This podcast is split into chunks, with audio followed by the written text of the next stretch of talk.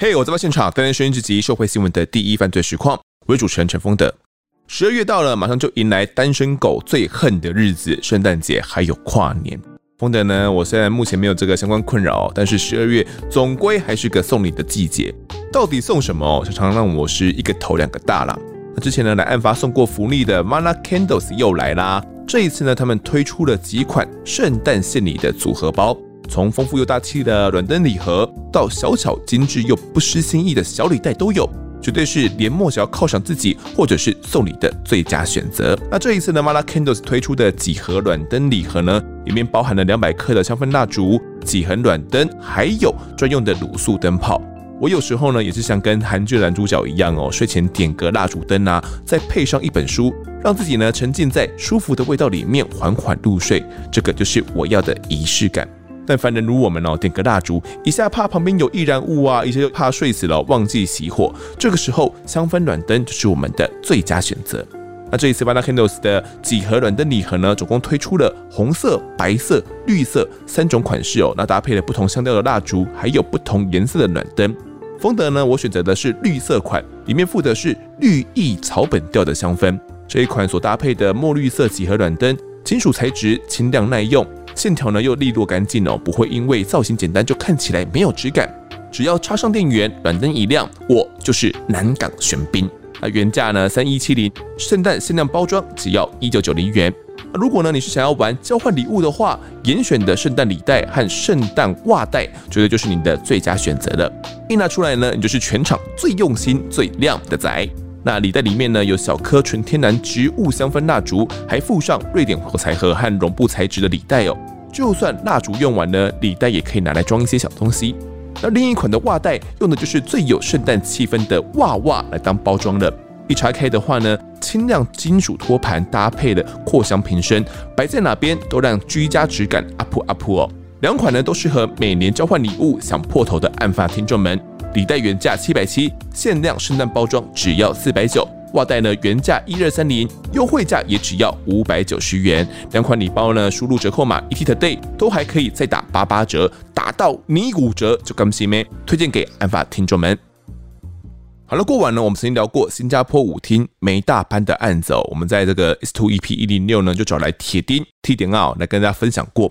那舞厅里面复杂的男女关系哦，大家也能够从中略知一二。毕竟呢，我相信会听案发的听众们，多数是连踏进去舞厅的机会也都没有的哦，像我一样啊。对我来讲，是一个相对于陌生也是没落的产业哦。而当时呢，这个新加坡舞厅哦，作为台北数一数二的大舞厅，兼顾专业以及娱乐，不管是正统的国际标准舞，或者是场边舞都有。好，那来电视消费的这些舞客啊，跟舞女哦，当时数量都是十分的惊人的。在这边呢，当然也不止发生过梅大班这样的一个重大案件而已。这一集我们就来探讨。那现在欢迎本集来宾是鉴识专家阿善师谢松善，阿善师你好，风德哥好，各位听众观众朋友大家好。好，阿善师，我们刚刚聊到这个舞厅啊，该不会以前阿善是年轻的时候也会去舞厅里面跳跳舞娱乐一下吧？其实我们年纪是有差距的。你不能跟我比啊！我们在我是四年级生呐，是是是，四年级生。你看，在那个时候的年代，台湾呢就刚好是那个经济起飞的时候，舞厅正多的时候，舞厅正多，还有那个八大行业，那真的是非常的兴盛啊！我就这样形容啊，在林森北路或是几条通那个地方。半夜三点到四点是车水马龙，会堵车啊！那三四点不是要回家睡觉了吗？没有，那个是正好更是华灯初上的时候。三四点是华灯初上啊，对啊，所以那个时候车水马龙啊，那个真的会堵车啊。是，那舞厅呢？其实我要坦白的讲，我有去过，但是我不会跳舞。那个时候就是跟刑警混在一起嘛，因为那时候刑警常常就是讲在黑道啦、白道啦等等要。探寻消息，好，基本上呢都会认识黑道。那是后来才有讲说什么你去了八大行业要报备啊等等。那早期哪有什么报备的？在七零年代那个时候，我要的就是破案，要的就是线索。那你说好人会有线索吗？一定坏人才有线索吗？有时候黑的才知道黑的在干嘛。对呀、啊，那你黑的才知道你们那个圈圈一些马路消息、八卦等等，你们黑道才会知道你好人。你找他说谁是小偷哦，哪里黑道的武士山的事情，他怎么会知道？嗯，所以呢，那个时候讲他偶尔都会跟黑道大哥啊等等混在一起。那时候很多刑警呢，大概都会去那些特种营业啊等等。那阿善是偶尔啊，有时候呢，这个刑警会拉。拉着我去，所以新加坡舞厅我也进去过。到底是里面是一个怎样的环境？呃，里面当然场面就是灯光啊，等等音乐啊，还有最主要那些舞女，哎呀，真的都是非常的高挑，而且非常的漂亮，曼妙的身材，然后那个舞姿真的是很不错。所以以前在谈事情或者是怎么样，在乔氏也好，或者是而且那个时候经济起飞嘛。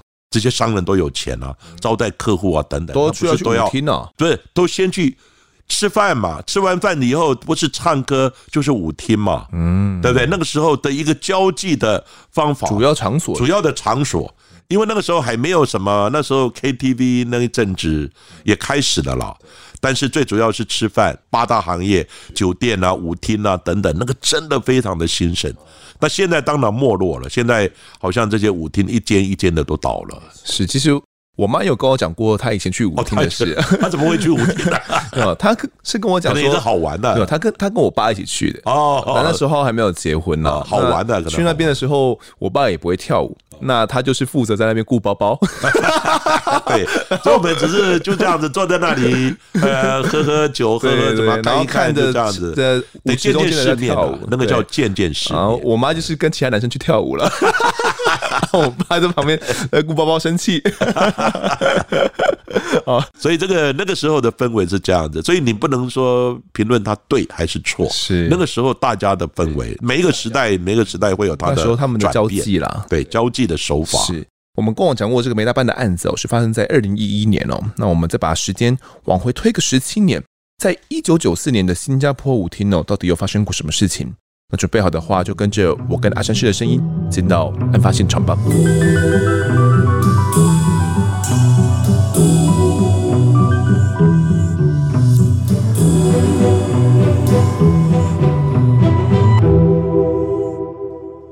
一九九四年哦，四月十五号早上八点多，在台北市青年公园的跑马场河滨公园里面呢，陆陆续续有一些民众在这边开始做一些晨间运动。那清洁人员呢，也开始有例行性的一些垃圾清理工作了。不过呢，一位清洁队员哦，却目睹了他永生难忘的景象。那些状况是怎么样的呢？阿善师，那个时候呢，是一个清洁队员哦，因为呢，他。都是在那个青年公园，叫跑马町，也算跑马场啦，就跑马町那个地方做清洁的工作。他走啊走，哎，发现呢有一个黄色的塑胶袋在那个地面上，他以为是人家乱丢垃圾，因为那个时候垃圾还没有说什么垃圾不落地啦，还有什么随袋征收，那个是后来的政策。那个时候真的是垃圾随手乱丢，所以呢，他想说人家乱丢的，因此呢，他过去一看，哎，还两层。两层包装，结果呢，他第一层一打开，在第二层一打开，好像我记得到第三层，他发现呢有一只手伸出来，吓死他了。哎，他以为是哪一个冒失鬼，以为是那个模特儿假手，白色的，雪白的，白色的，这这个假手，你模特儿不要就丢在垃圾堆嘛？怎么丢在这个跑马场？吓死人了！结果。他轻轻一摸肉啊，是有肉的感觉，他吓死了，所以呢就报案了。那我印象很深刻，因为他是早上大概八点钟他就发现，通报派出所嘛，派出所就通报分局，分局因为很明显就是人的手嘛，而且两只手，那就是分尸案嘛，对不对？那就通报我，我记得大概差不多九点多我就赶到现场。第一个我看那个袋子，最外层的袋子有那个。刮擦、刮破的痕迹，刮破、刮破，就是呢，它在滚的时候呢，有那个刮破的痕迹，这个可以看得出来，是可能有在地上摩擦过，或者是怎么样的。对对对，嗯。结果旁边一看呢，有一个斜坡，它是一个类似河体啦，河体的顶上呢，就是水源快速道路。哎，我说这个会不会有一点关联？当时不知道发生什么事，可是上面有刮破的痕迹，我在想会不会从水源快速道路丢下来的？丢下来，然后滚滚，因为有个很长的斜坡嘛，最后才滚到那个平面那个通行道了。但是现在最重要的是，这只手到底是？很明确是分尸，到底是谁的手？哇，那个时候因为你。一个案子发生，你没有先确认身份，你这个案子就根本破不了啊！而且那个时候 DNA 技术应该还没有，还没有，那个时候还没有 DNA，嗯，但是有指纹了，还没有 DNA。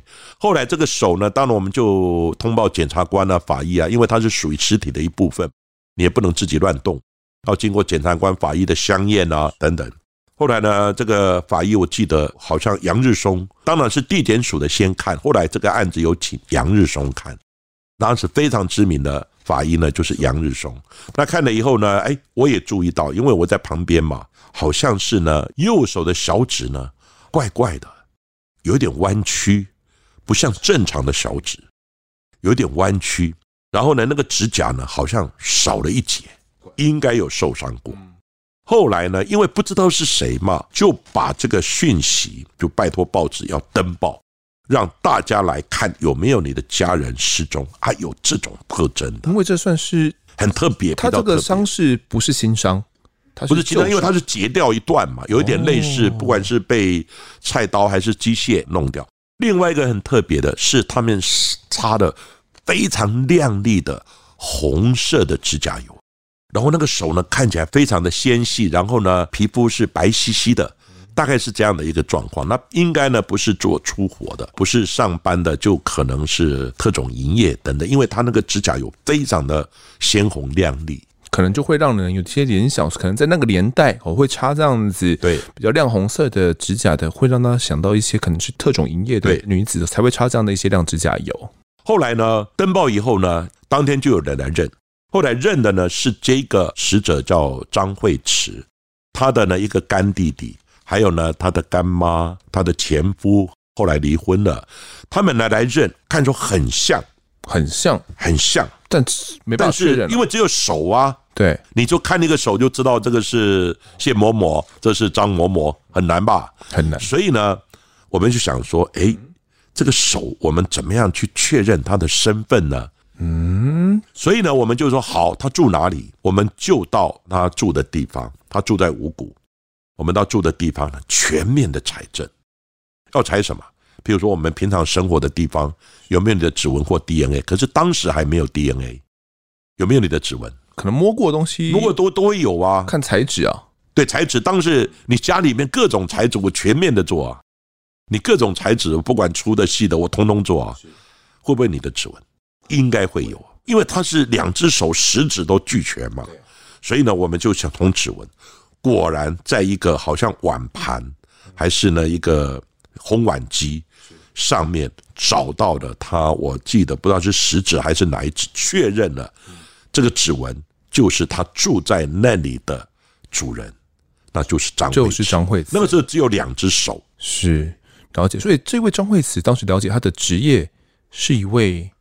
就是一个舞女嘛，而且是在新加坡舞厅的舞女。当时还没有认出死者的身份的时候呢，在法医啊以及监视人员的检证之下哦，初步判断死者大概在三十五岁左右的一个年纪哦。那透过这个手臂的长度啊，研判死者的身高。大概是在一百五十五公分左右，因为特征是右小指的这个尾端嘛，有因为伤势有弯曲的伤痕，然后就透过报纸哦来刊登出来哦。那因为那个年代晚报很盛行哦，加上那时候的一些啊电视新闻报道，大家看到之后，很快的家属就来这个认尸了。那除此之外呢，还有提到说这个手臂啊，感觉算是啊，我们用鉴识的说法来讲，算是蛮新鲜的，刚死不久的一个遗体，因为并没有一些腐败啊、异味的状况哦，所以当时判断应该是死掉之后，距离被肢解然后被发现了，可能在这一天到两天之内的这个时间呢就被发现了。我们来确认这个死者的身份之后，就是张惠慈之后，我们在附近有找到他的其他的尸块吗？会不会被遗落在其他地方了？后来呢，警方当场动员嘛，找呢怎么都没有找到。我想说，哎，会不会还有其他的这些尸袋啊、塑胶袋里面装的其他的尸块？但是都没有找到。哦，对，就只有那一包的东西里面两只手，就只有这样子，就只有这样子。嗯，对，好。那有可能是被肢解，并且丢弃到其他地方去了。而且，尤其是这个旁边就是河流嘛，其他的石块有可能被丢到河流去了，被冲走了也不一定。总之，当时警方动员哦，这样去搜索也都没有找到。那我这边整理一下时间序哦。目前呢，在十五号早上的时候，是呃清洁人员呢先发现了手部的这个尸块。那同时呢，在晚上的时候，我们就做了这个登了晚报。隔天早上的时候，哦有这个张惠慈哦他们的家属就来进行认尸了。哦不过因为还一样不是很确认了，所以我们到家里面去采集了指纹，经过指纹的比对呢，确认就是张惠慈哦这个手部的尸块是属于张惠慈的，确认了死者的身份。同时呢，在下午的时候。又有一个消息传来了，这个消息是怎么回事呢？阿善师，很凑巧，就有人通报，在桃园呢芦竹有一个工地正在进行建筑，结果呢就有人发现有一个呢黑色塑胶袋。刚开始这个工人原本想说，因为平常就一样的会很多人丢垃圾，当时他没有注意到，结果呢等到他那个板模，他是板模工人，做完之后。他讲说很好奇这一袋呢，大袋的黑色塑胶袋是什么东西？他就冥冥中好像有这么一个感觉了，怪怪的，很好奇，所以呢，他就过去看，好几层啊，不是只有一层啊，大概好像有六七层啊，一层一层的打开，它外面是有封起来还是怎么样吗？他就得用那个白色的童军绳，包含那个跑马场那个黄色塑胶袋，也有白色的童军绳。童军绳就扎口的，绑在那个口的地方。后来他拆开以后，一层一层的黑色塑料袋一打开，就开始闻到有点味道。一看到是一个人从颈部，然后呢手没有，头没有，颈部呢到腰部、胸部的这一块，因为他看到两个女孩子的胸部、乳房啊，乳房。哇，那一看这是人呐，就通报。同一天之后呢，后来。我们在怀疑，因为那个时候不知道两个是不是同一个人呢、啊，在怀疑的时候，我们就请桃园的，就把找到的那个胸部那一块送到台北殡仪馆，我们就赶过去，连同手，可是那时候没有 DNA 啊，那胸部也没有指纹啊，这这要怎么比对？这要怎么比对呢？这感觉很困难呢。对，你忘了有一个在我们见识非常重要的叫做拼图理论，你先截断。就是说，一张纸你撕了一半 A B 嘛，对啊，那 A B 可不可以拼合？呃，理论上自然是同一张纸分了两半就拼得起来嘛。可以拼，但是你另外一张纸，你如果撕了一半的其他 C 或 D 的各半来跟 A B 拼，拼得起来吗？当然不行了。当然，因为你撕的嘛。是啊，对不对？就很难拼，这个叫拼图理论。就是说我同一个工具，我是 A 跟 B，我把它截断，那它那个边缘就能凑合嘛。我们称为拼图理论。所以你的手不管是剁的，不管是锯的，后来发现它是锯的。嗯哼，但怎么锯的时候，它有一定的角度或怎么样，anyway 没有关系。但是这两个是可以拼合的嘛？所以你们就把那个手先跟那个躯干那一部分拼合，发现截断面是用锯子，而且是对得起来。嗯，如果用锯的去锯的话，跟一般用刀子去剁，这种伤口会有点不太一样。当然，刀子剁不容易剁，你其实。分尸哈，一般我们是这样子：如果你分尸，只要用美工刀就可以把一个人分尸掉，那个就是高手，很可能是有医学背景，或是有屠宰方面的背景。剁，你如果用到剁骨刀跟用到锯子，那个就是比较技术不成熟的，因为呢，他不知道哪个地方是关节，所以他碰到骨头就用剁的，不然就用锯的。这个就是不了解人体的结构。其实人体结构在很多的关节。都是用韧带、肌肉连接起来，可是韧带、肌肉你用刀子就可以把它给肢解掉。嗯，所以呢，这个就是对人体的生理结构要了解。所以呢，我们一般都会看你分尸的手法熟练不熟练，有没有相关医学或屠宰哦这方面来过滤一些凶手的一些背景。后来发现呢，他是用锯的。那因为他锯的就有，不管你有一定的斜面或是怎么样呢，他一定会 A 跟 B 左跟右要能拼合。如果是同一个实体的话，那另外一个实体你再怎么锯，呃，锯的点你也不知道在哪里啊，点还有锯断面，它是到底什么角度？其实这个拼合理论，当时我们应用这个拼合理论，在这个案件里面，我们几乎可以大概百分之九十九就说这个是同一句同一个人，因为那时候还没有 DNA，后来做一些 ABO 型，好血液型，还是属于同一个人。后续啊，发现这个上胸遗体的郑姓板模工人，他也跟警方说了一个说法，这个说法蛮关键的。他说，在前一天十五号下工的时候呢，他们还没有看到这个黑色路胶带哦。他觉得是在下工之后，到十六号他们上工之前这段时间里面，凶手呢把遗体哦丢到他们的工地里面来的，就让警方哦大大缩短了这个凶手犯案的时间。这样既然确认清楚呢，被害人就是张惠慈之后。警方也对他的生活啊来去详加调查，因为很有可能哦，就是他身边的接触的这一些人啊，去对他加害的。那身为舞女这个工作的她哦，生活圈会很复杂吗？阿善师，其实呢，舞女一般呢，他们最主要就是客人要捧场嘛，呃，出场费啊，还是怎么样嘛，哈。那据说了，张惠慈呢，她平常基本上就是只陪舞比较少。跟客人出场了，但是呢，这一部分就是因为可能是属于他的生活的状况。警方最主要要了解他在尸体发现的前几天的一个状况嘛。但是据了解，他平常就是比较少跟客人出场等等这种情形。不过呢，他们就查访了舞厅的同事嘛。首先，他们是说平常他的上下班是由他的干弟弟来接送。干弟弟，我们前面有提到干弟弟。对，后来警方当然很快就找到干弟弟啊。那干弟弟说：“对不起，我干姐姐的失踪跟我无关，因为他有提出当时他有不在场证明。他确实当天有接送吗？他当天有接送，但是呢，在案发的时候，因为他不是每一次都有接送，万一呢他有其他的事情啊等等，他就没有接送。但是他说当天的时候呢，他没有接送，但是他有不在场证明，而且。”我记得他说呢，干弟弟把他送到一个华泰饭店的地方，他要跟一个朋友呢要碰面，就这么样一个消息。然后呢，在那几天呢，干弟弟所有的行踪等等都交代的很清楚，所以警方呢初步认为，哦，这个干弟弟大概就排除了。但是呢，干弟弟跟那个舞厅里面的同事呢有提供一个线索，说当天呢好像他有跟一个客人出场。哦，这样子了解。那我这边也补充一下哦，甘弟弟是说呢，在十三号，也就是发现尸体的前两天哦，他确实有从五谷的住家，也就是干姐的住家哦，载他到台北市的康定路那边一家发廊去洗头，之后呢，再送甘姐呢到舞厅里面拿完东西哦，随即就载他到林森北路的华泰饭店去了。那为什么要到华泰饭店呢？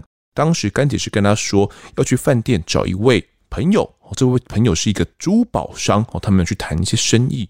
那当时呢，干姐下车之后呢，他也就准备要开车离开了。不过啊，离开的时候呢，他看到自己的干姐上了一台黑色的克莱斯勒的轿车哦，那之后他就失踪了。那这个黑色克莱斯勒轿车，可能大家对这个品牌不是很熟悉哦。克莱斯勒是这个美国汽车制造的三大龙头之一哦，他们的豪华轿车相当的著名。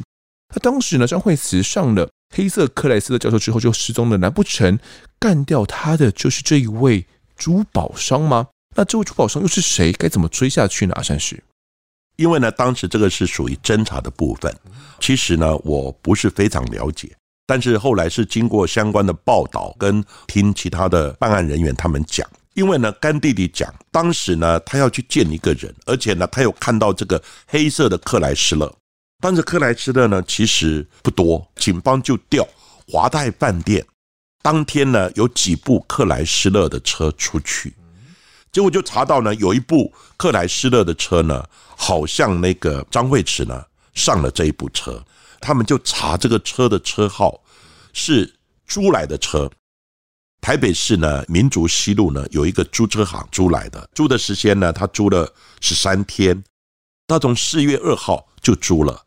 然后呢，十三天到十五号嘛，还没有还，在还没有还的时候呢，他们就查到这部车很可能就是载了张惠慈出去了，是，可能就是这个珠宝商啊，对，珠宝商嘛，所以他们就开始追这一部车，他们后来就查到这一部车停在台北市呢有一个叫建成公园的停车场，因为警方就开始大举的查访嘛，啊，对，开始找各地呢找这一部克莱斯勒的车，因为算很显眼哦。对对，因为那个车比较少，在那个时候算是高级车嘛。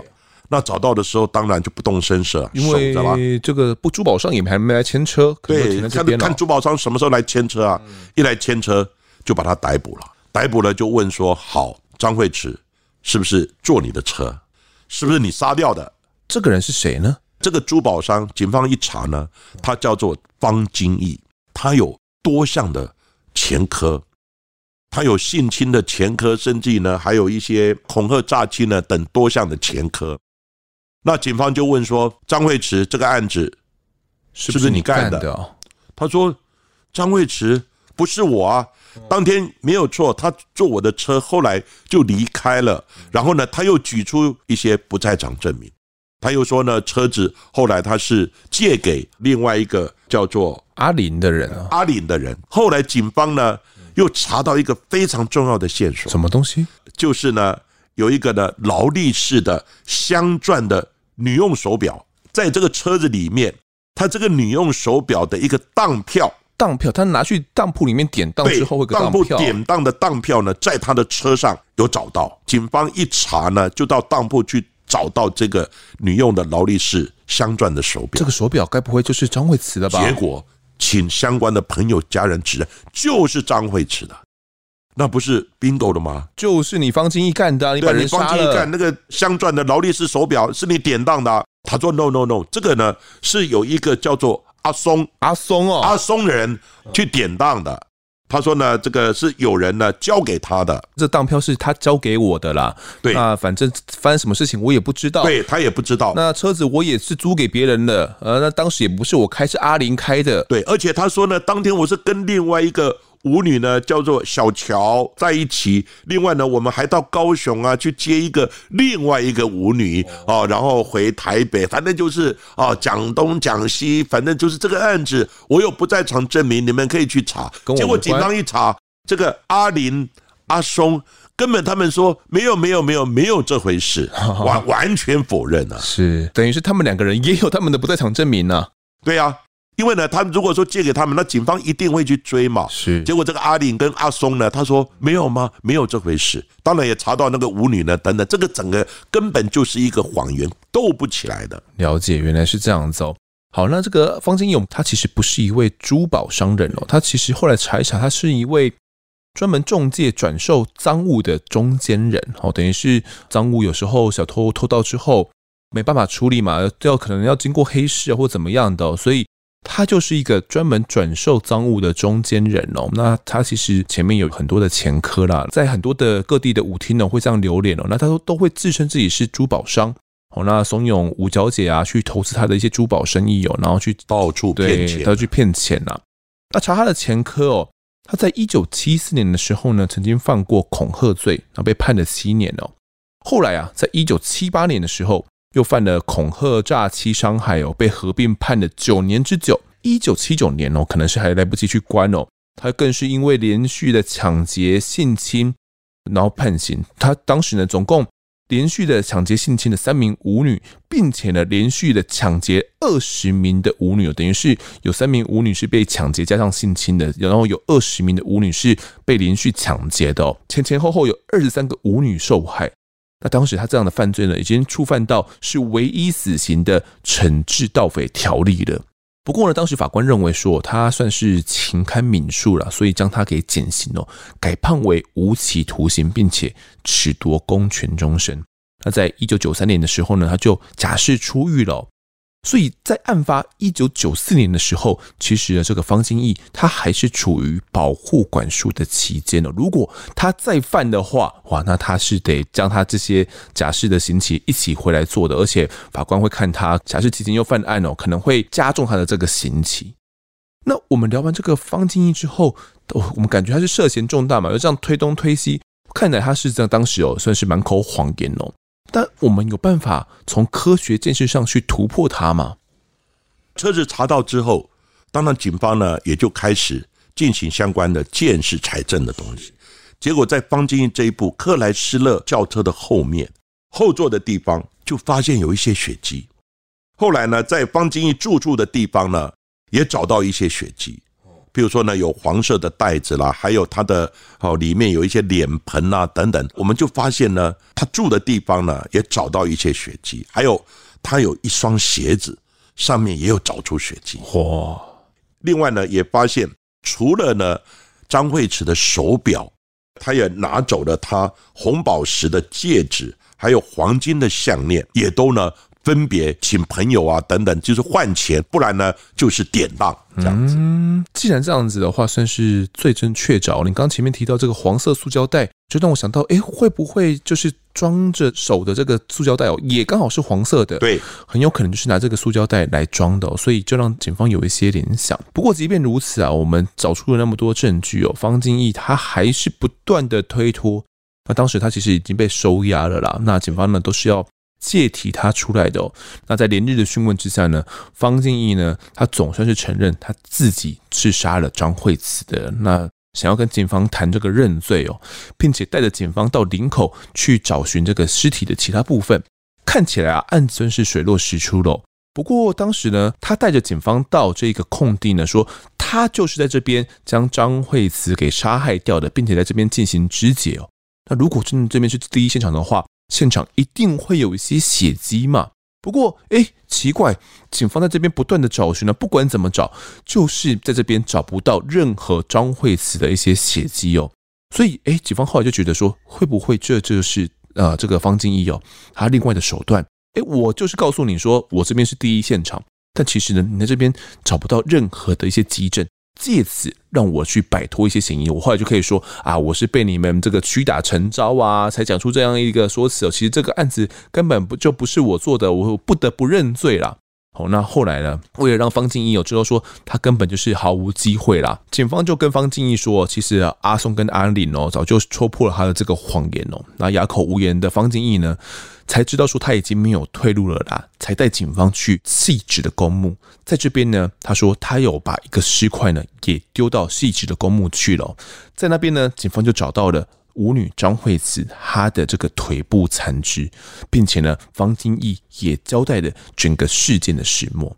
那方金义当时到底是怎么讲的呢？算是，当时呢，方金义开了这一部呢黑色的克莱斯勒的车呢，然后就载了那个。死者张惠慈呢，后来他就先到他武顺街的住的地方，因为他平常就认为这个舞女呢应该很有钱，所以他以前很多的犯的案子都跟舞女有关，都跟舞女有关，就不是骗钱呐，假装他珠宝商啦，要不要买珠宝或者要投资等等。后来呢，钱拿了以后，然后呢人就不见了哈，或者就骗了他们的钱。所以这一次呢，他一样故技重施，他要跟呢张惠慈就借钱。这一次说啊，我怎么样？我刚好有一个投资珠宝的生意呢，我跟你借个钱。是，那张惠慈呢就不肯，两个就吵起来。那张惠慈其实也可能呢个性比较犟，他就骂他说：“你是不是男人啊？意思说你要跟女人借钱，你是不是男人？”然后呢，中间呢两个就吵起来，也发生冲突。张惠慈呢，首先他就拿起高跟鞋呢就要打那个方金义，然后呢，后来又发现呢，在住处的地方刚好有那个烟灰缸。他就能用烟灰缸要砸他，那当然方金义是男的啊，你张惠慈怎么打得过？后来呢，方金义就把张惠慈呢压到客厅的那个沙发，就把他压制住，他用他的手肘直接压他的脖子啊，这个手肘压脖子，这个手肘力量很大，一压他他就没有办法呼吸了。后来呢，他就昏过去了，昏过去之后呢，他就用手再掐他。后来发现不动了，他又不太放心。刚好旁边哦有那个浴巾，随手拿的，从浴室呢或者包裹出来的浴巾呢，再勒他。到最后呢，这个张惠慈呢就是不动，但是呢，其实他没有死，他没有死，他只是昏过去不动，他就罢手了。他以为他死掉，方金以为张惠慈死掉了。后来死掉以后，他心想怎么办呢？他原本呢要用塑胶袋把整个人用车子抬走。可是你塑胶袋怎么装人呢？呃，这这个装不太下了。对，装不下。然后呢，他想说整个人抬走以后，因为呢，他是一个算大楼，那大楼底下有管理员，他想说，我怎么把一个人搬走，袋子也装不下。后来他就心想说，没有办法，一不做二不休，就是要把你肢解。嗯，所以呢，他就买了利刃，去买了锯子，对，还有塑胶袋，啊塑胶袋，哦，然后呢，回来以后就开始呢把它肢解，而且肢解的时候还用呢这个毛巾把他的眼睛盖起来，因为他可能也害怕看到那个脸庞，看了以后搞不好心里会有一些畏惧毛毛的、啊，对，所以呢就用利刃啊，还有锯子啊，慢慢就把尸体肢解。所以呢，你那个手部的地方，我们跟躯干平合，就是锯子。锯的一个痕迹，分别再去丢弃，这样。他在进行肢解的时候，还有在张惠慈的身体下方垫着一个厚棉被。我想说，可能一些这样吸那个血了。对啊，因为他是在客厅进行肢解的，跟一般呃我们其他案子看到的，可能是在浴室进行肢解比较不一样一点。只是张惠慈当时还是没有死哦，那是因为他昏迷之后被肢解哦，那大量出血造成出血性休克而死亡。不过到底。他是先死或者是后死，这个我们从尸体上可以看得出来吗？那其实呢，到底是活的以后再分尸，还是呢已经死了以后再再肢解呢？其实这个有时候不容易看出来。不过呢，这个案子呢，法医呢，他有看到一些端倪。第一个，他全身几乎没有尸斑，没有尸斑代表呢血都流光了。后来呢，他又看到这些肌肉啊等等有一些弹性，还有一些呢生活性的反应，所以呢，最后他的判定是说，他用呢那个手肘或手呢把他掐死掐昏的时候窒息，结果呢是还没有死，只是昏迷，然后呢最后再用利刃呢在割他的时候。造成这个血还在流动而出血性的休克死亡，因为这些肌肉组织呢，还有一些活的时候的生活反应的现象，所以他判定呢，肢解的时候张惠慈还是有生命迹象的，还活的，等于是张惠慈是活生生的被肢解杀害。是，这是法医呢经过这些尸块呢，最后研判呢的结果，这样了解。那既然这样子哦，他也把整个行凶经过也都交代出来。那仅仅后续呢，也拼凑出来方静义他的弃尸路径哦。在案发十五号深夜的时候呢，他在分完尸之后，他开车走高速公路到桃园芦竹的工地，把这个舞女张惠慈她的上半身呢弃置在那边，再开到南崁路哦这边的溪洲桥，那把腰部啊到膝盖的这部分呢丢到了桥下，这个是第二代哦。接着他就一路开回台北哦，把他的作案用的刀子啊以及血衣丢弃在桂林路的垃圾子母车。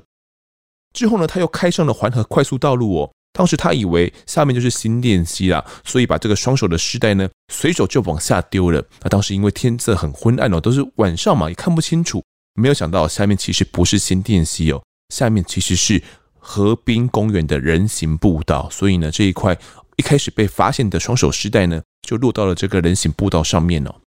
那方静义呢，他接下来又继续开车，开上了高速公路，把张惠慈的头颅呢丢到了内湖到汐止段中间的分隔岛的树丛哦。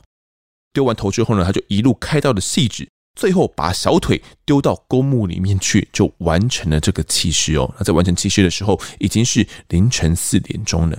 那除了他要带警方找到这个小腿啊，也就是在汐止公墓的这个小腿之外，其他的遗体哦，其实都还是。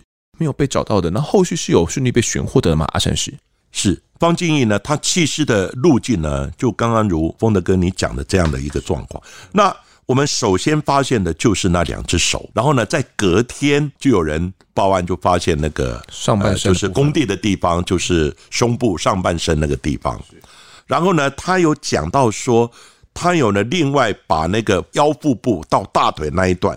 他是丢到呢卤煮呢西洲桥那个地方，结果这一段呢警方也去找了，结果去找了以后呢，刚好那个地方呢正在做工地，就是桥呢底下做那个河床的一些工地，嗯，拓宽啊什么的，对，拓宽什么的，结果怎么找就找不到，也请了怪手去挖就没有，当时呢就觉得很怪，后来这个后段呢是在找到小腿之后，隔了大概一个多月。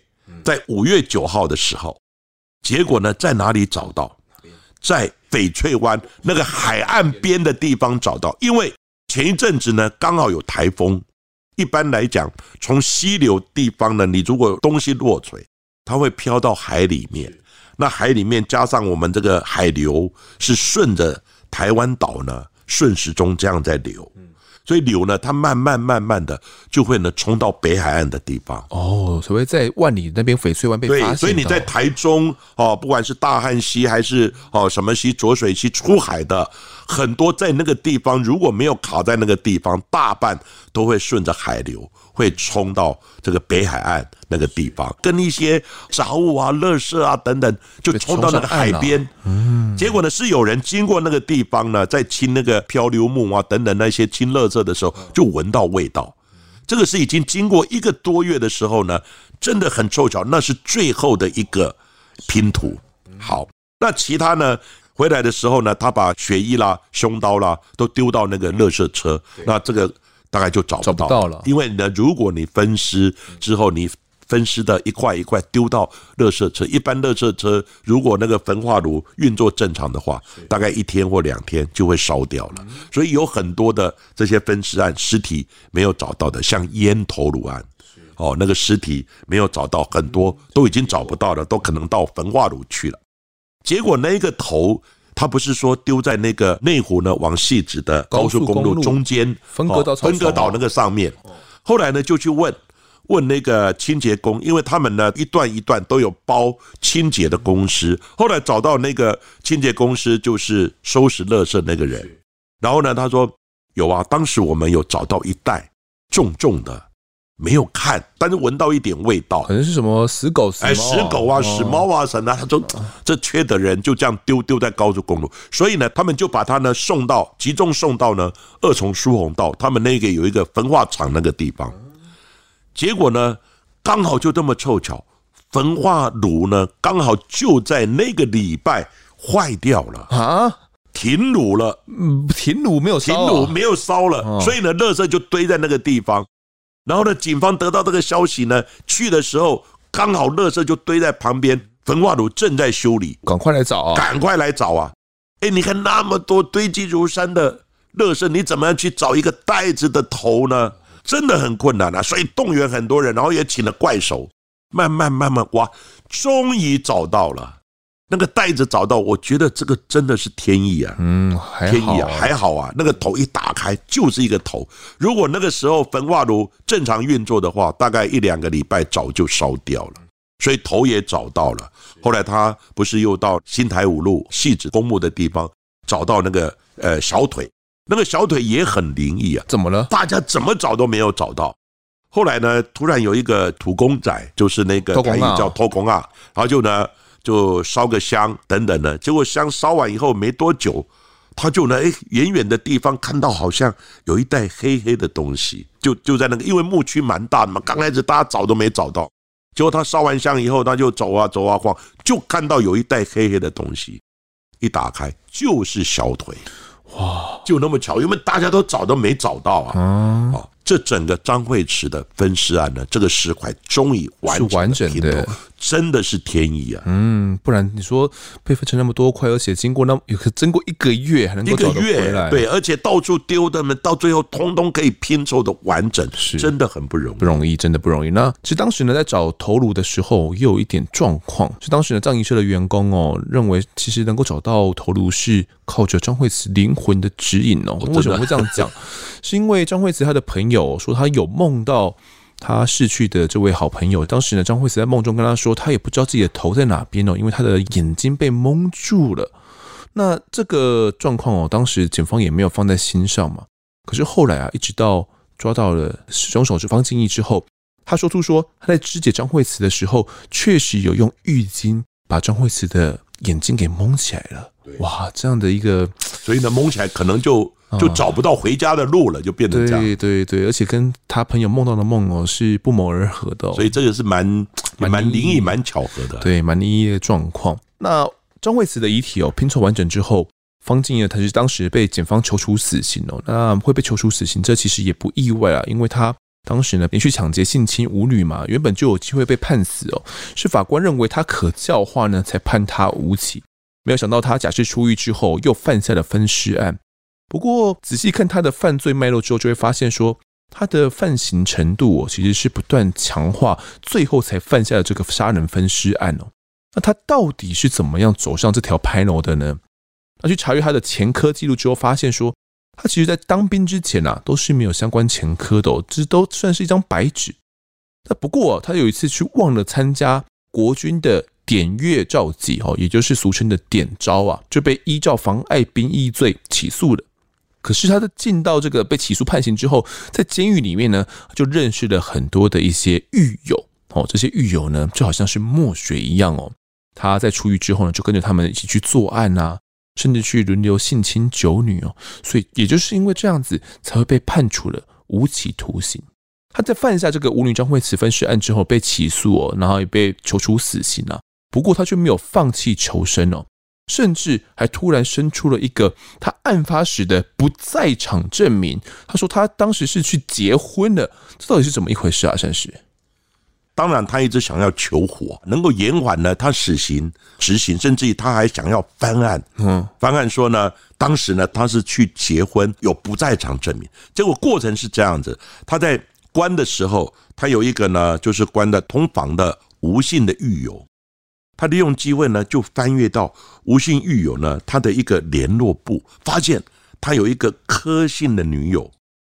那柯姓女友，因为他有他那个等于是记事本一样，有电话，哎，有电话，里面有电话啦，有地址啊等等，他就打电话跟他联络。然后呢，就用他的三寸不烂之舌，一直拜托他说，能不能帮助我，不然我就会被执行死刑。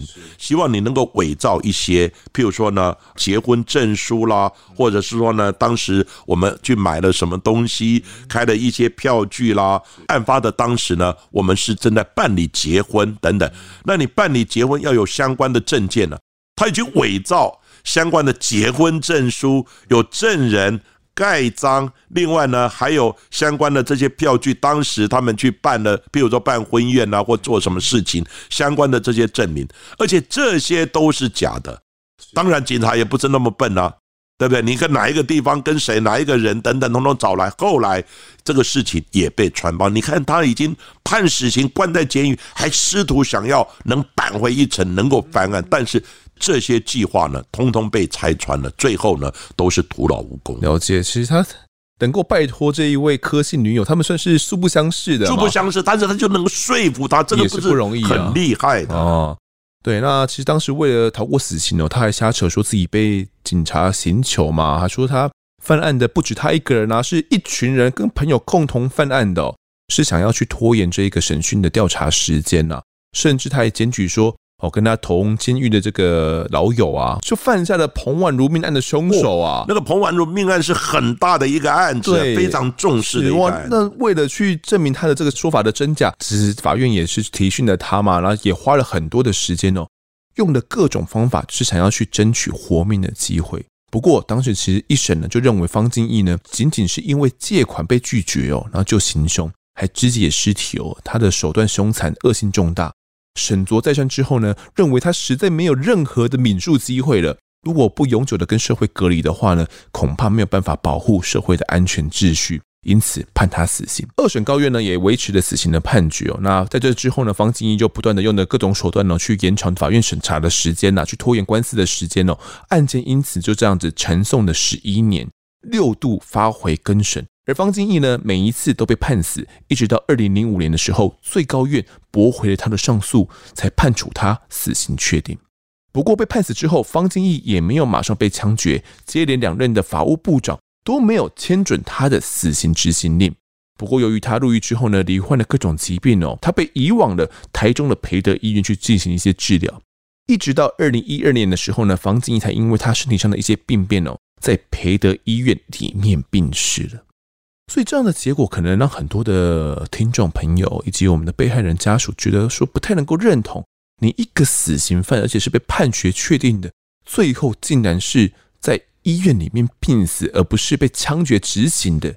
这方面阿珍是你怎么看的？其实呢，这个就跟废时反废时之间呢是有一些关联。你看我们最近呢很多的一些像重大的案子，而且手段非常残忍的，法官也都尽量不判死。那另外，即使判死了，也都不执行死刑。嗯，所以这个案子就是这样的。因为呢，这个是变成一个趋势的。当然，理由就是说执行死刑基本上是不人道，而且可能有时候会有误判等等。而且国际两公约，你非得到呢极端的手段，而且呢已经没有教化的可能等等，才能执行死刑。但是呢，政府呢又要配合一些人群团体、一些被死团体啊等等，他们就是。尽量的又不执行死刑，但是你以被害人的家属跟社会的氛围，其实社会很多人都支持要执行死刑，因为死刑的执行对于犯罪的遏制，我认为是有帮助的，因为人到最后都是会怕死的。好，所以呢，这一部分当然就是跟政府的政策有关。不过，这个在被害人家属他们的感受跟很多民众的认知，说啊，就是你第一个不判死，第二个你判死的又不执行。你看这几年也都没有执行死刑，所以最后他是这样病死，可能 病死。当然，这个人总会生病嘛。对啊，那你如果在病死之前枪决，那个感受。基本上不一样，可是病死以被害人的家族来讲，你生病病死太便宜你了，意思就是这样子。哦，可是我自己会觉得啊，就是病死这个折磨，我觉得其实是比枪决还要再来的更痛苦的。我在想会不会？当然啦，不过这个是你的看法，枪决就是说你应得的。报应啊！那病死是你自然人生老病死，你得到的这样的结果，让家属觉得说你不是因为犯罪而执行枪决。哎，枪决之前那个害怕跟恐惧，还有等待的过程，其实也是一个折磨。当然，生老病死，他认为说这个太便宜你了，就变成这样。就是我们国家的公权力也没有展现了，也是这样。对，他觉得说你。杀人者偿命嘛，很多人都是这样认为。因此，这种东西当然就是废时反废时，以及要不要执行死刑，整体社会的氛围跟政府的政策，其实这些都是有关的。嗯，了解。方静怡，我们刚刚前面有提到说，他原本是张白纸嘛，那我想到一句成语叫做“近朱者赤，哦，近墨者黑”。这句话我感觉在方静怡身上好像还。蛮适用的，在进监狱之后才认识到这些朋友，然后开始有一些这样的作为，是不是？好像是。其实我们常常也讲，在监狱里面，他真的是有教化吗？还是你技术的精进班？嗯，技术的再精炼，因为你碰到这些小偷，哎，互相做技术的交流嘛。哦，还有一些黑道的，他们如何哦，这个 人脉啊，人脉啊等等，又一个拉一个，就这样的越来越扩大嘛。所以有人就对于这个监狱，到底你是真的是一个惩治，你会不会改过迁善，还是真的是一个你的犯罪技术的再精进，是一个训练班等等？那当然，这个狱政方面的一个整体的政策嘛。不过，的确，你关在一起，同样的这些技术的人，大家平常关的没事嘛，就做技术的交流，我觉得这是难免。但是你先要就是说，让他们出狱之后，如何真的能够好，就是做一个正常的人、良善的人，好，这个就是应该整体考量的。当然，近朱者赤，近墨者黑。平常的朋友都是好的人，你就会往好的发展。没错，平常的朋友都是这些狐群狗党、牛马、呃牛鬼蛇神这些 狗皮唠叨的，到最后你就慢慢会。跟他们就变得同流合污，这是难免的。这也是很多家长们担心的啦。那希望自己的孩子们哦，如果可以的话，尽量就是尽量接触交友啊，对对，交友这些稍微注意一下。啊，如果有时候玩的很晚，对不对？甚至有的他们在一起吸毒等等这些，哎，他就会讲说：为什么大家都在吸你不吸？你就不是我们同类？这些你都会有。你不酷，对不酷，对啊。所以这个的确是在我们目前在。家长在做教育方面，哈，子女的教育方面，真的要特别注意的地方。对，这边也是我自己的一点经验谈啦。因为其实我自己国中的时候也有认识的一些，那个现在来看，有一点叫行为有一点偏差的，有一些偏差的偏差的，叫行为偏差的。对，其实他们也不是什么坏人，然后但是我们也是玩在一起这样子。那。呃，觉得自己后来能够走自己的路，也是因为算是自己有自制力啦。但我觉得不见得每个人都有那样的自制力，或者是有那样的机会可以去走上一条正轨哦。很容易就是因为朋友的一些行为，你就被拉偏了，可能就会去做做出一些难以挽回的事情了。所以那时候你如果走偏了，也许就没有你今天会主持节目了。对，说不定真的是这样子。所以。呃，也是因为这样子啊，所以我在以往的节目中，以及在这这一集哦，都会希望说，呃，家长们不管怎么样，我觉得至少知道自己的儿子女儿他们的朋友是怎样的一群人哦。他们平常在做什么？对，大概的关心一下哦。那这个过程呢，当然也不要让自己的儿女感到反感，其实蛮难的哦。这这真的蛮难的。这一点关系不要让自己儿女感到反感，就是一个很困难的步骤了哈。就是你说，哎、欸，要不要找朋友来家里吃吃饭呐？哦，或者是但是这个是一定要做的，不然的话，你完全不知道他真的吸毒走偏了去做犯法的事。事情你要挽回就来不及了。对，这一部分可能就要麻烦各位听众们哦。如果你是父母的话，可能就要去学习一下，到底怎么跟自己的儿女们去相处，然后去知道他们的交友圈哦，以免自己的儿女们呢，可能真的走上潘一楼啦，到时候可能也就来不及了。好，那么这一集的我在案现场呢，我们就谈到这边，也感谢艾善师的分享，谢谢您，谢谢大家。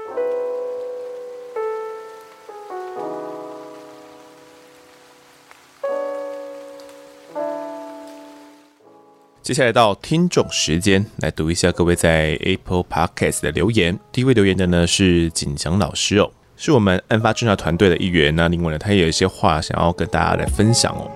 呃，基本上就是回应说“保护好自己”这一个词，因为大家如果有印象的话，前几集呢，我们有个听众哦，就有针对“保护好自己”哦，他觉得这个词听起来不是那么悦耳。对此呢，景祥老师也有一些话想要说。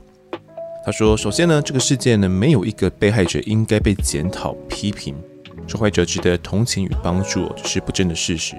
但如果啊，这个是事实，那么这个世界充满黑暗与危险，也同样是事实。我们无法透过法律、教育消灭所有会造成危险的人或行为，也同样是事实。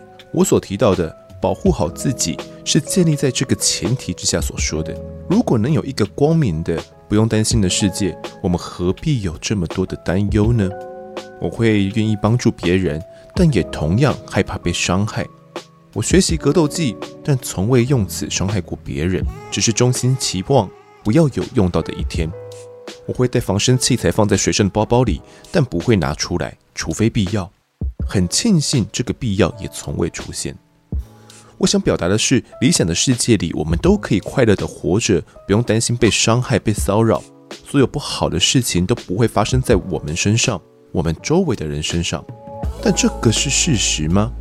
你我都明白哦，治安再好的国家里，也难保不会有坏事发生。我很无奈，因为我无法扭转这个事实，也不会有任何人呢，能够在短时间内转变，也并不会因为一两个人当选之后，这个世界就美好了。我们就不用担心被伤害、被骚扰了。学习如何保护自己多重要，宁可藏刀于身而不用，也不要事到关头任人宰割。所以我是悲观的，对于人性以及这个世界，我常教导孩子要光明正向，即使我知道这个世界并不是这样运作的。我矛盾于理想的文字与晦涩难懂的世界逻辑。为什么这个人要杀害另外一个人呢？我无法一言两语解释。为什么这个人要对另外一个人性骚扰？我也无法一言两语解释。但我不希望受到无谓的伤害，我也不希望自己的孩子、自己的家人、自己的学生受到伤害。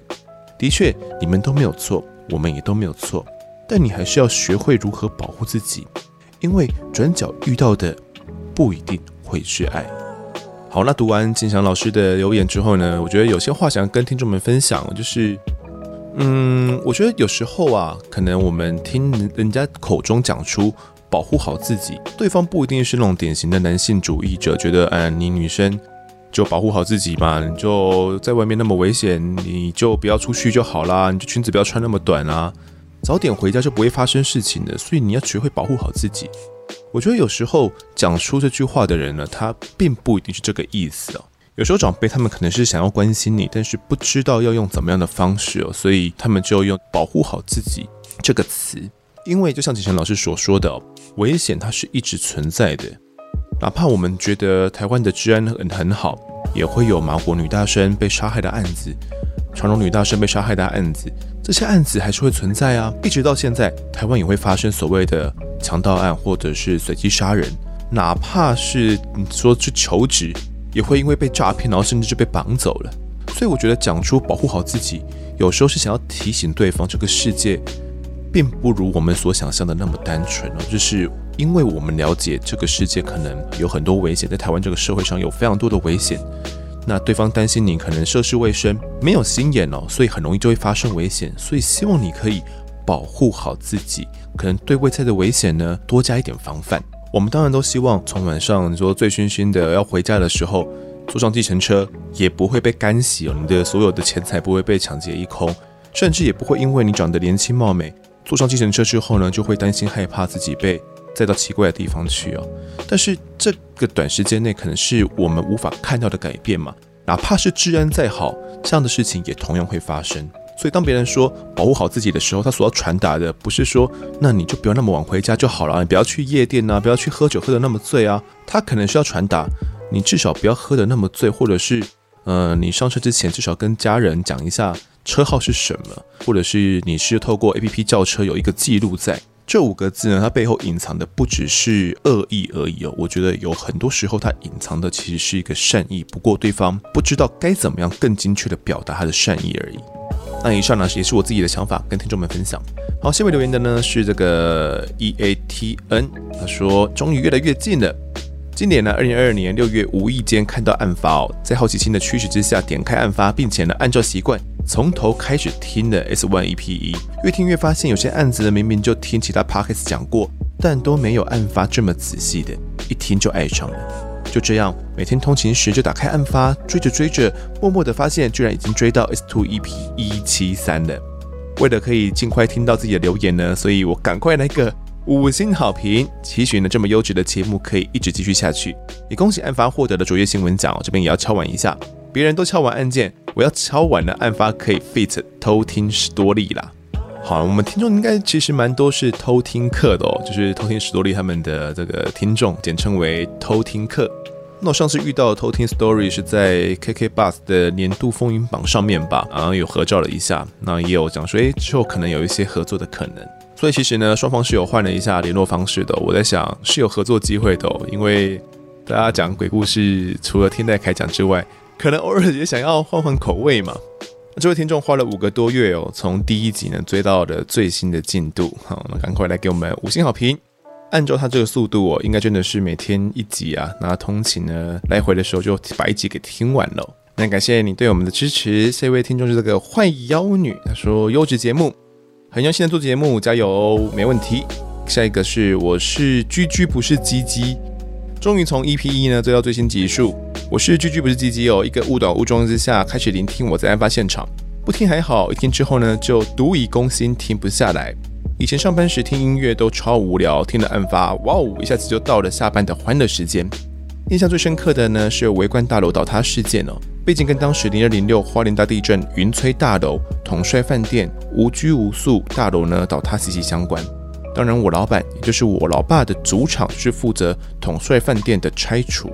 当时七天六夜的拆除作业，第一天凌晨冲去新城公墓，载着怪手配件，生怕会不会遇到灵异事件。到抵达现场，看着怪手开始动工，后来被调去暂时堆置去处理拆除后的这个废弃物哦。当时早上八点半做到晚上八点半，回家洗个澡，去统帅饭店现场看到我爸，一天睡不到三小时，从有声音喊到烧瞎。当时的我觉得我这个儿子在干嘛？还可以爽爽的跟友人出去吃宵夜，回家睡觉。隔天早上八点呢，再去堆置区跟师傅换班。还好当时呢，在除夕前一天把统帅饭店现场给搞定了。当时提议要回台中过年哦，才能让当时老爸休息个几天。回来花莲再继续支援两栋大楼的拆除作业。啊，废话打太多，总结就是我在案发现场太神了，一定要五星推推。好，这一位被案发毒攻心的听众呢，有分享了他过往去支援统帅饭店拆除的这个过程哦。那大家如果忘记统帅饭店的话呢，其实回想二零一八年哦，那时候的大地震哦，零二零六花莲大地震呢。位在市区的统帅饭店呢，一楼直接下陷哦，那最终造成一名服务人员周志轩不幸身亡，并且呢，当时有两名柜台人员一度受困哦，好险搜救人员持续挺进，在听到这个敲击墙壁的声音之后，跟生还者对话哦，才将他们给救了出来。那大家看到的新闻可能知道这边哦，没有想到饭店倒塌了，后续要拆除是谁来帮忙哦？可能就是由这位听众以及他的爸爸他们来协助的。当时听众的爸爸呢，不断的赶工，希望可以把进度给完成哦。这位听众看到之后也觉得有点不太好意思啊，看到爸爸为了这些啊灾区啊这么样的尽心尽力，那也感谢你们呢对于社会的付出。下一位听众这个 WQTFGJJVCZXFG，他说希望这类型的节目永远能够消失在世界上。很喜欢的一个节目，很多都是多年前甚至是在年幼时听过的案件，现在回过头来了解又有不一样的感受，很棒很好的节目。不过希望这种节目能够永远的消失，因为这样的世界就是一个完美美好的世界。没有错，如果真的没有案子可以讲的话，那真的是一个完美的世界。不过我在想，那样的世界应该是不存在了。下位听众吴品瑜他说喜欢这样专业的节目。我是最近才开始听 Podcast 哦，主持人的声音以及咬字让我可以持续听完内容。访问的部分呢也非常专业，加油，给你五颗星。好，他提到咬字的部分呢，其实最近有意识的想要把一些字给咬好，或者是试着读慢一点哦，读清楚一点，让大家可以听得更清楚，也不会听得觉得有点怪怪的，咬字不清楚这样。当然还是不能够跟那些专业的广播工作人员来相比哦，就是他们真的是 Pro 等级的，我们只是。业余中的业余，那偶尔呢还是会有点小吐槽啦，就希望大家多见谅。最后一个听众是这个凯莉 Kelly Cat，他说就要九四了，超级喜欢听，我就要九四了。身为退休警察的女儿，从小就喜欢看这种真实犯罪的经过，超棒。好，谢谢凯莉哦。那他提到自己是退休警察的女儿，我想在小时候啊，或者是长大之后，都应该会听到爸爸在讲。以前办案时的一些故事哦，大大小小的一些故事应该都有听过。在这边呢，请大家帮帮忙哦。如果知道自己的亲朋好友，不管是已经退休的警察啦，或者是退休的法官啊、检察官哦，你知道你的亲朋好友们他们曾经办过什么案子的，那或许他们会愿意讲的话，都欢迎到 IG 呢来跟我留言哦。说实在的，因为要邀请来宾的关系呢，有些老案子要讲述起来真的不太容易，就是我们不太好容易去找到人呐、啊。最近呢，去邀请到的就是世一哥哦，他所讲述的内容，我觉得大家应该听得也很过瘾。那这边呢，拜托大家哦，不管是退休了没，如果有觉得适合的人选的话，都欢迎来跟我讲，到我 IG 来私讯我就可以了。好，那这期听众时间呢，我们就读到这边。如果各位喜欢我们节目的话，欢迎到 Instagram、脸书以及 YouTube 来搜寻订阅。我在案发现场，掌握更多案件消息，也可以跟风的我聊聊，给我们建议。各收听平台上按下订阅，还有五星评分，就是对我们最好的支持。另外呢，还有案发侦查团队持续募集当中。只要透过 Mister Bus MBC 的订阅赞助，就可以来加入我们。还有专属的赖社群呢，可以跟风的老粉们一起来抬杠，聊案件心得。